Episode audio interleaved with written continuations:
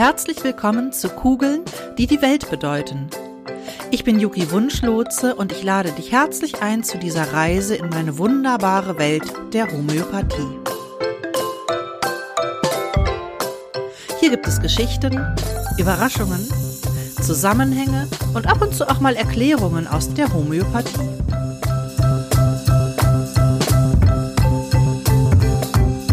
Ich freue mich auf deine Neugierde und jetzt geht's los.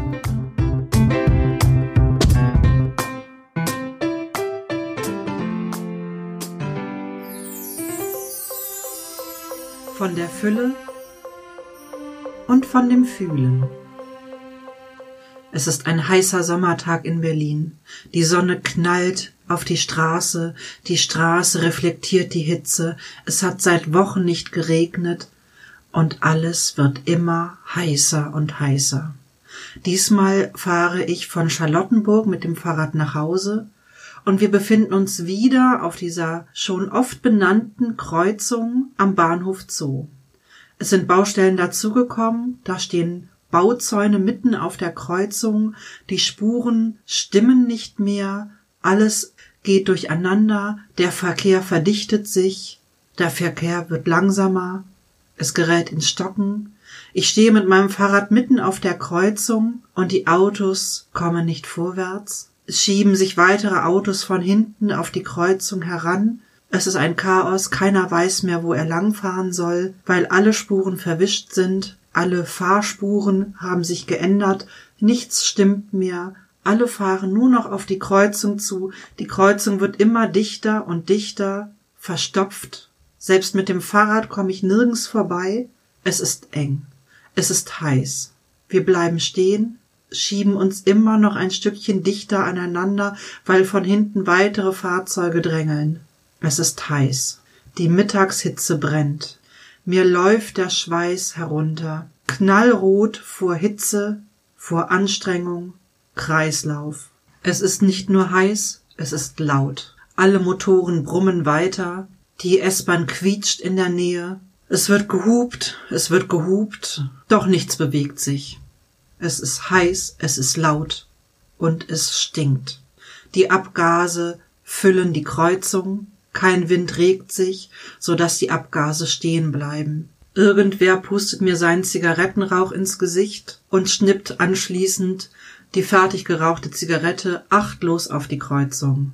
Ich höre das Gedudel aus einem indischen Taxi, Bollywood-Musik, süßliche Gerüche. Eine Frau wühlt in ihrer Handtasche, schaut kurz in den Spiegel, ob ihr Make-up bei der Hitze noch zu retten ist, wühlt weiter in der Handtasche und sprüht sich betörende Erfrischungsdüfte ins Gesicht. Eine leise Luftbewegung weht mir den aufdringlichen Uringestank der S-Bahn-Unterführung entgegen. Es ist heiß. Es stinkt. Alle schwitzen, ich rieche den Schweiß von allen, die auf der Kreuzung sind, von allen, die nicht weiterkommen, von allen, die ihre Fenster geöffnet haben. Ich rieche alles. Ich rieche die Abgase, ich rieche die Zigaretten, ich rieche den Schweiß, ich rieche die Parfums, ich rieche den Urin, ich rieche die Stadt, ich rieche die zerriebenen Kiesel vom Gleisbett der S-Bahn. Es stinkt, es ist heiß, es ist voll, es ist eng. Die Kreuzung ist voll, voll, voll, voll. Fülle, überall Fülle. Äußerlich bin ich schon längst stehen geblieben, weil sich nichts rührt, und nun halte ich innerlich inne. Ich richte mich auf, ich schaue mich um, und mit einem Lächeln bemerke ich zu meiner eigenen Überraschung, dass ich mir keinen schöneren Ort auf dieser Welt vorstellen kann, als genau jetzt in dem Moment auf der überfüllten Kreuzung zu stehen und eins zu werden mit den anderen, die auch nicht weiterkommen, mit den anderen, die auch schwitzen, mit den anderen, die auch stinken, wir verschmelzen zu einem riesig großen Organismus, der Verkehr, der stehende Verkehr, der wartende Verkehr, der in der Ewigkeit des Augenblicks eingeschlossene Verkehr wird zu einem einzigen Organismus, zu einer großen Schlange des Stillstands. Irgendwann ist diese Ewigkeit vorbei. Irgendwann löst sich auch dieser Augenblick auf und irgendwann bin ich erlöst von dieser Gefangenschaft der Kreuzung und bin in Sekundenschnelle in dem Park, in dem Tiergarten, wo die Bäume eine frische, kühle Luft erzeugen, die Kühle des Parks, die Frische der Bäume, die gute Luft, die dort ist, lassen mich wieder alleine sein. Ich bin raus aus dem Verkehr, ich bin raus aus der Kreuzung, ich bin raus aus diesem riesig großen Organismus und es ist gut so, es ist in Ordnung. Doch warum, warum konnte ich mir in dieser stinkenden Hitze der Berliner Kreuzung am Bahnhof Zoo keinen besseren Ort vorstellen, als dort zu sein? Das Mittel hierzu ist Medorinum. Medorinum ist ein Mittel, das aus einem kranken Gewebe eines tripperkranken Menschen oder mehrerer tripperkranker Menschen gewonnen wurde. Und ja, das ist eklig. Da sind wir doch froh, dass in der Homöopathie tatsächlich keine Substanz mehr vorhanden ist, sondern dass in der Homöopathie nur noch die Information der Arzneimittel steckt und keine tatsächliche Krankheitssubstanz in den Mitteln vorhanden ist. Welch ein Segen. Doch was ist Medorinum? Was ist die Tripperkrankheit? Was ist das mit der Fülle, mit der Enge, mit der Hitze, mit der Verschmelzung? Und was hat das alles mit einer Krankheit zu tun? Zum einen kann ich ganz allgemein über Krankheiten sagen, dass Krankheiten nicht nur schlimm sind, sondern immer auch eine wertvolle Botschaft mit sich bringen. Rudolf Steiner hat mal gesagt, Krankheit ist Gesundheit am falschen Ort. Das heißt, der gesunde Anteil von dieser Medorinum, von dieser Tripperkrankheit ist Fülle. Fülle anzunehmen, in Kontakt mit anderen Menschen zu gehen, auch Enge mit anderen Menschen nicht nur auszuhalten, sondern auch noch schön zu finden und was ja auch so in aller Munde ist, in Fülle leben, du musst die Fülle zulassen, gib der Fülle einen Platz in dir. Ja, das volle Leben steht dir zu, lebe in Fülle. Das ist die gute Nachricht, das ist die gute Absicht von dieser Tripperkrankheit. Die Fülle und ja auch diese natürliche Fülle und auch der Überfluss, der in der Natur vorhanden ist. So, aber wo ist es krank? Und das ist jetzt so das Spannende, ne? Krank ist die Fülle dann, wenn sie versucht, Löcher zu stopfen, anstatt die Löcher zu sehen. Also wenn das so ist, dass äh, du eine, eine Leere oder einen Mangel in dir spürst und versuchst den mit sehr, sehr viel Fülle zuzuschütten und zu überdecken. Man muss nur genug Fülle generieren, um den Mangel dahinter oder die Leere, die da eigentlich ist, nicht zu merken, dann ist es ein kranker Aspekt. Denn die Leere und der Mangel, die gehören erstmal gesehen. Alles, was ist auf dieser Erde, alles, alles will gesehen werden.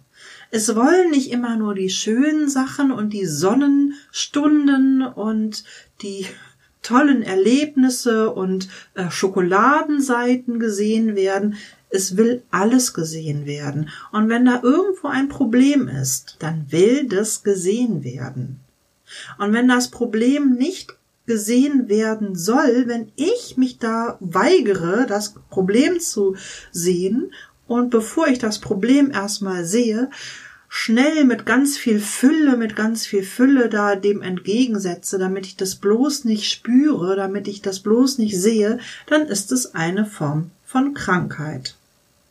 Also ein ganz klassisches Beispiel ist, äh, wenn man eine Trennung von einem geliebten Menschen hinter sich hat und dann der ganze Freundeskreis auf der Matte steht und die guten Freundinnen einen irgendwie so aus der Haustür rauszerren wollen und sagen, wir gehen jetzt auf Party, das kann doch nicht sein, dass du so ein Trauerklos bist, äh, wir gehen jetzt raus, lenk dich ab, geh tanzen, geh dir irgendjemand anderes ähm, zur Ablenkung ja, was weiß ich, angucken oder, oder ähm, auch mit nach Hause nehmen. Ja, also dieses äh, bloß nicht die Trauer spüren, schnell in die Ablenkung gehen, das ist diese kranke Fülle. Natürlich ist das auch gut, wenn man auch mal Urlaub, auch mal Pause von der Trauer, auch mal Pause von der Lehre und auch mal Pause von dem Mangel macht. Aber wenn wir das nicht wirklich anerkennen, dass uns da was fehlt, und wenn wir dieses, was uns da fehlt, nicht mit Aufmerksamkeit beschenken, dann wird es uns immer wieder irgendwo ereilen.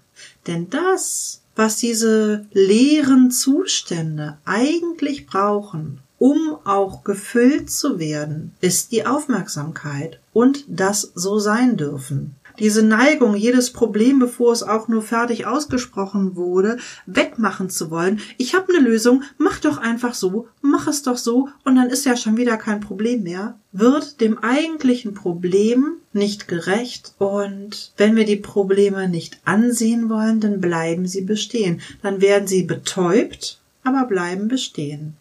Also ein Hauptsymptom, was ich ja auch in dieser Verkehrssituation ähm, erlebt habe, ist dieser Wunsch nach Verschmelzung.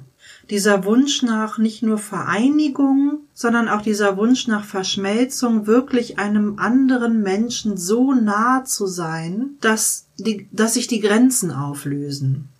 Das, was diese Hitze in der Verkehrssituation geschafft hat, die Hitze, die hat alle Grenzen weggeschmolzen. Sie existierten nicht mehr. Alles war dieser große Klumpen.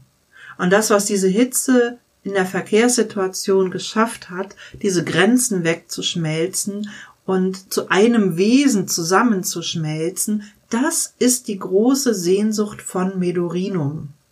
Und Medorinum, also Tripper, ist ja auch eine sexuell übertragbare Krankheit und da steckt eben dieser Wunsch dahinter, zu verschmelzen, zu verschmelzen, zu verschmelzen das ist so, so ein ganz schöner Gedanke, das ist auch in, in spirituellen Kreisen ganz weit verbreitet, so diese Auflösung der Dualität, die Auflösung des Ich, die Auflösung des Ego in ein großes Ganzes.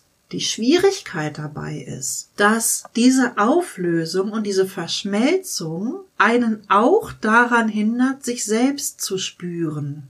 Und das ist so ein bisschen tricky, wenn man die Sehnsucht hat, mit einem anderen Menschen zu verschmelzen, damit man sich nicht selber spüren muss, damit man nicht für sich selber gerade stehen muss und nicht sich selber positionieren muss, sondern sich dann einfach im großen Ganzen zu verschmelzen versucht, dann ist es äh, an der Aufgabe des Menschen hier auf der Erde also dann wird es dieser Aufgabe nicht gerecht.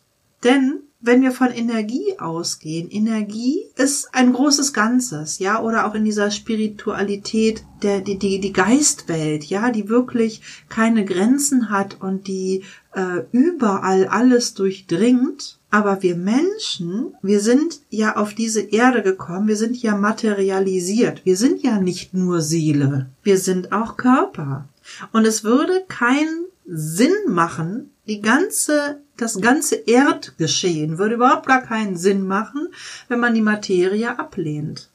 Die Materie dient diesen Seelen dazu, eine Begrenzung zu erfahren und diese eigene Grenze zu haben, also ich rede jetzt auch von der körperlichen Grenze, ne?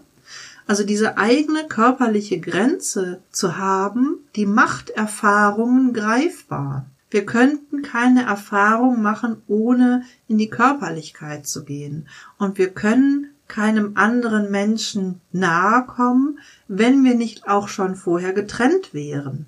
Also diese Trennung in unterschiedliche Körper ist ein wesentlicher Bestandteil davon, was unser Auftrag auf der Erde ist, trotz dieser Begrenzung in Kontakt miteinander zu kommen und trotz dieser Unterschiedlichkeit, die wir alle mitbringen, in einen Kontakt zu kommen.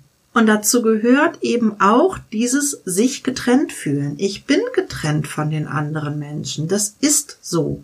Ich kann mich verbunden fühlen und ich kann mich nah fühlen, aber ich habe eine Haut, die mich begrenzt. Natürlich kann ich über meine Haut, über meinen Körper auch hinauswirken. Ja, die ganze geistige Welt, die Gefühlswelt, alles Mögliche. Ähm, da gibt es ja auch Übungen, wie man das üben kann, dass jemand anders einen wahrnimmt, obwohl man nichts sagt. Einfach nur, dass man die Aufmerksamkeit bündelt. Aber diese Haut, die ich habe, ist meine äußere Begrenzung und es ist gleichzeitig das größte Geschenk, weil diese Hautoberfläche, die macht für mich andere Menschen auch fühlbar. Ich kann mit meiner Haut, kann ich einen anderen Menschen fühlen. Und dann könnte ich nicht fühlen, wenn die Begrenzung nicht stehen bliebe, sondern verschmelzen würde. Wenn ich einem anderen Menschen sehr nahe komme, dann kann ich mich von diesem Menschen allerdings auch wieder entfernen. Das ist meine Wahl, das ist meine körperliche Möglichkeit, mir auszusuchen, wann komme ich jemandem nahe und wann entferne ich mich. Meine Frage an dich ist, wo versuchst du mit besonders viel Fülle oder auch Aktionismus etwas nicht zu spüren? Wo versuchst du damit schnell Lösungen zu finden, das eigentliche Problem vor dir selber oder vor jemand anders, aber letztendlich ist es immer vor einem selber, zu vertuschen. Wenn du zum Beispiel rauchst, dann kannst du dich dabei beobachten, bevor du dir eine Zigarette anmachst. Also bevor du tatsächlich rauchst, dann nochmal innezuhalten und zu sagen, oh, wie fühlt sich das an? Oft ist es so, dass wenn wir rauchen, ein aufkommendes Gefühl unterdrücken wollen. Um dieses Gefühl nicht zu spüren, rauchen wir und unterdrücken es damit.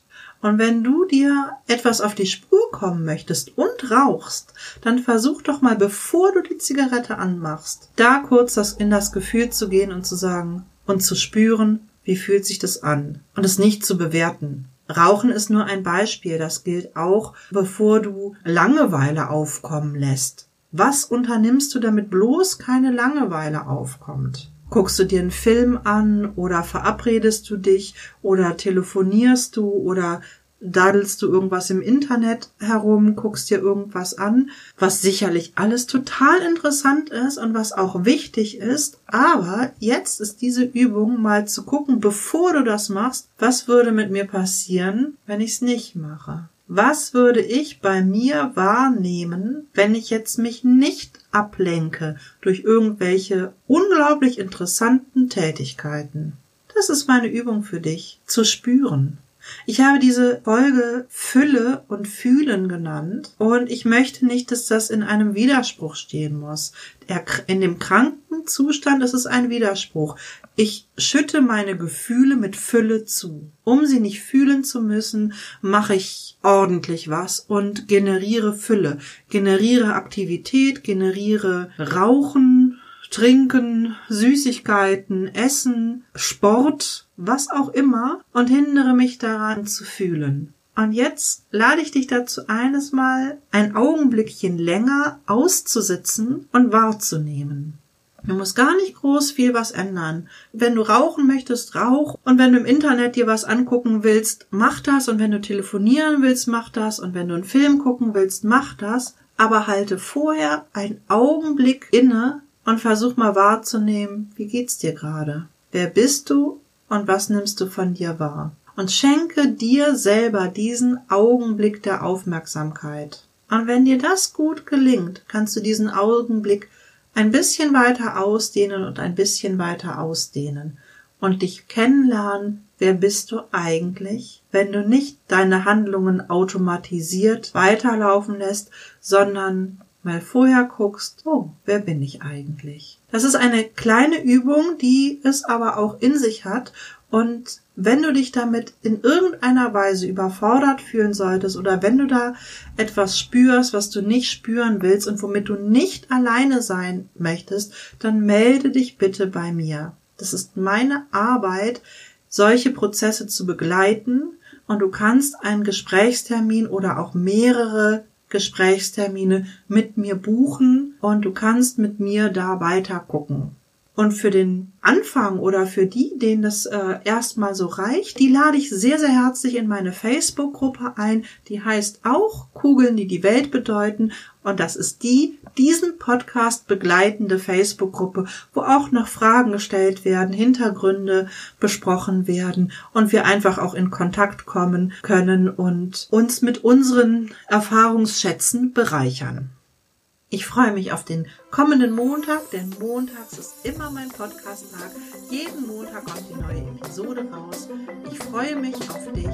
Deine Yuki Wunschlotse. Bleib neugierig.